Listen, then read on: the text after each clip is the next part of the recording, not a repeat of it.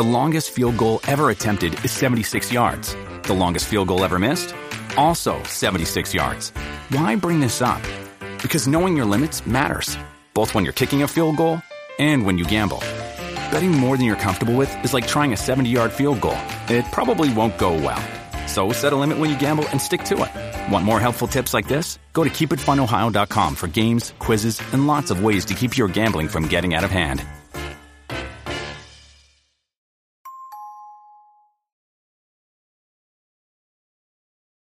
2007年5月17日午後3時47分頃愛知県愛知郡長久手町の民家から父親が拳銃を持って暴れているという通報が警察に入った。その男は大林久人元暴力団組員である。その後大林の息子から父親はもう落ち着いた。警察が来ると興奮するので家には来ないでください。持っている拳銃はおもちゃだ。という2度目の通報。愛知警察署の巡査部長が現場に駆けつけたところ大林が巡査部長に向けて拳銃を発砲し巡査部長は首を撃たれて現場民家の出入り口付近に倒れた。拳銃はおもちゃなどではなかった。巡査部長は2度目の通報内容から万が一の可能性を考慮せず防弾チョッキを着ずに現場に駆けつけていた。事件の発端は大林は別れた元妻との復縁について家族と話をしていたが話し合いがうまくいかないことに腹を立て銃を持ち出し暴れ出したとのこと。犯人は巡査部長への銃撃とほぼ同時に息子の左腹部と娘の右足も拳銃で撃ち抜いた。民家を脱出した息子と娘は命に別状はなかったものの息子は重傷であった。そして大林は残った元妻を人質に取り自宅に立てこもった。警察は犯人に対して説得を開始。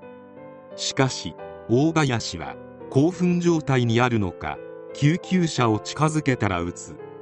弾が100発ある。爆弾も持っている。近づいたら爆発させるなどと威嚇した。民家の敷地内には人の動きに反応して点灯する防犯センサーライトが設置されており近づくと点灯することまた庭に犬がおり近づくと吠え出すことから民家の入り口付近に倒れている巡査部長を救出することが困難になった。午後4時45分頃捜査員が犯人を説得している間に機動捜査隊が現場に到着した。機動捜査隊の捜査員らは窓を開けて姿を現していた犯人の死角に配置し拳銃を構えて射撃する体勢をとっていたが突然前線本部から下がれと命令されたため犯人の制圧は中止された。午後5時30分頃から午後6時頃にかけて愛知県警察刑事部の特殊捜査班シットの隊員が現場に到着。到着直後に防護車両を玄関に突入させて巡査部長を救出する作戦を計画したが実行直前に前線本部からの指示により中止された。この時点で倒れていた巡査部長は俺はもうダメだとの言葉を残して無線の呼びかけに応じなくなっていた。愛知県警察は犯人が人質を撃つなどと威嚇し続けたことから作戦を転換した。その後捜査員らは近くの敷地を借りて盾で巡査部長を防護しながら救出する作戦の演習を繰り返し行った。また救出作戦開始前に愛知県警察警備部の特殊部隊サットも現場に到着した。長い膠着状態が続きまずは玄関で倒れている巡査部長の救助を行うことを決定する。しかしこの救出作業の際犬が吠えてしまい大林が発砲。サット隊員に命中した。防弾チョッキは着用していたが胸と背中とのつなぎ部分を貫通してしまった。巡査部長は救出できたものの撃たれた隊員は病院に搬送された後息を引き取った。報道によればサットは巡査部長救出の際民家敷地に犬がいることを知らされていなかったとのこと。そして翌日になり大林が警察への要求で別の男と電話で話している時に隙を見て人質の元妻が脱出。しかし大林は籠城を続けた。そしてマスコミが中継している中警察が説得を試みるがこの時の説得内容が後に物議を醸すことになる。出てきてくれたんだね。ありがとう。その手に持っているものは何？水？水のペットボトル。そうなら大きくうなずいて。いい。僕たちはあなたを安全に保護したい。拳銃はちゃんと家に置いてきた？約束したよね？ちゃんと約束守ってくれたんだね。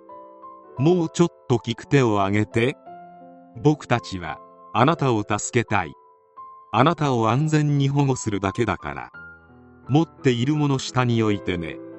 今からねこの車で助けに行くからね。いいね。理不尽に。人の命を奪った男に。まるでお出迎えしてあげるような警察の態度に周辺住民をはじめ世間は愕然とした人が多かった。この低たらくなら元妻が自力で脱出しなければ未だに膠着状態が続いていたと思われる。ちなみに大林はペットボトルの中に入っているものを神の水と説明したが鑑定の結果はただの水道水であった。かつて浅間山荘事件などの捜査指揮に携わったサッサーツユキ氏は愛知県警察の事件対応について強硬策を取るべきだったとして強く非難している。警視庁長官も記者会見で愛知県警に対する不信感をあらわにしたが同じ警察という組織の中で公然と批判するのは極めて異例のことである。批判の最大の理由は現場の最高責任者であった愛知県警本部長が現場に行かなかったこと。警察官同士の連携も全く取れていないことが露呈し愛知県民を不安にさせた。裁判で大林は死刑が求刑されたが最終的には無期懲役が確定した。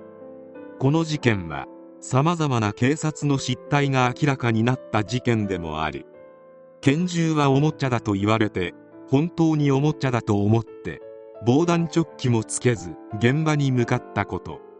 人質を救出することもなく自力で救出するまで待ったこと。情報伝達が全くうまくできていなかったこと。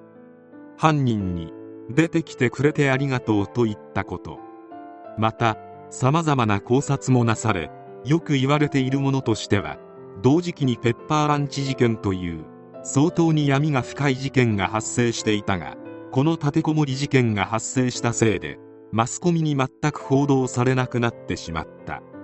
そのため長久手町立てこもり事件は世間からペッパーランチ事件への関心をそらすために仕組まれた事件なのではないかという推測がされた。しかし確たる証拠はなく真相は闇の中である。今回の警察の対応は国民からするととてもがっかりするものであった。上層部もしっかりしていなかったため大事な現場の隊員の命が失われてしまった。しかしこんな時に頼れるのは警察しかいないため何とか改善を図ってほしいものである。